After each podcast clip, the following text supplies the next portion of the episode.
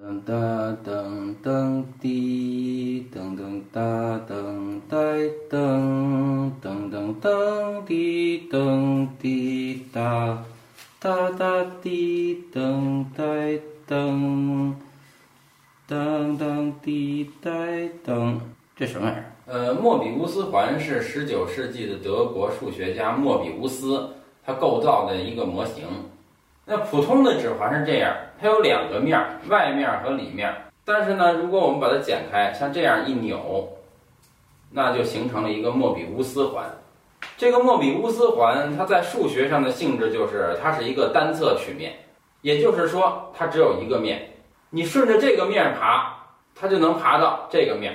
这是个伟大的发现，因为如果我在纸的正面写上了“祝你生日快乐”。而在纸的背面写上了它的逆行“乐快日生你祝”的话，正过来唱就长一岁，反过来唱就往回长一岁。但是在上一集的末尾，我们发现，如果这样把这首歌连成一个莫比乌斯结构的话，它的正面和反面就结合在了一起了。这样我们就可以不用翻面的就把两种生日歌在一起唱了。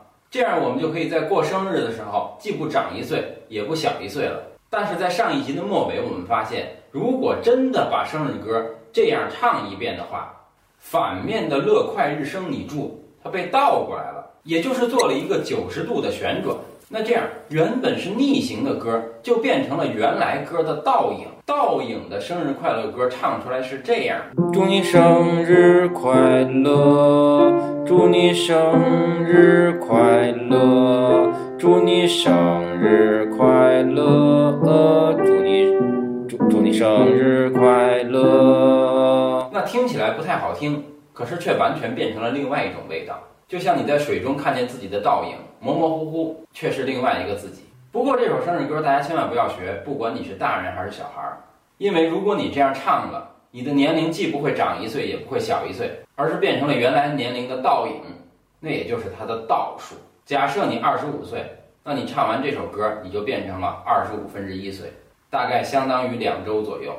第二年是二十六分之一岁，那你就完蛋了。这个十七世纪是一个特别理性并且崇尚数学关系的时代。呃，巴赫为了表达这种关系，就构造了赋格的艺术的主题。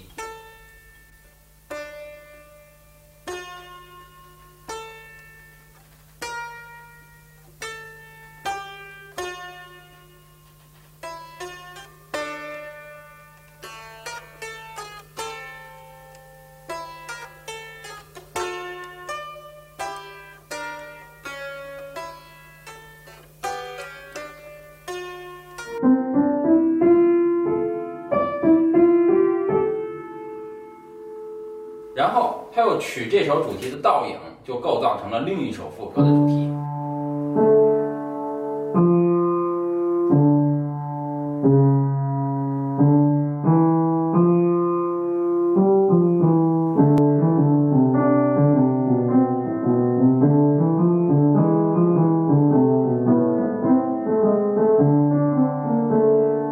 那么这个时候，我们也许会问：为什么那个时代的人那么喜欢倒影呢？因为倒影能够构成一种宇宙的和谐。试想一个数五，它的倒影也就是它的倒数就是五分之一。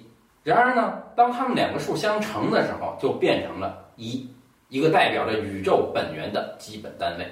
所以这就意味着，一个数如果跟它的倒影相结合，就是一种企及宇宙本源的方式。在一个普通的环上，那正面和反面是永远见不着面的。但是如果是在莫比乌斯环上，正面就会见到反面的逆行倒影。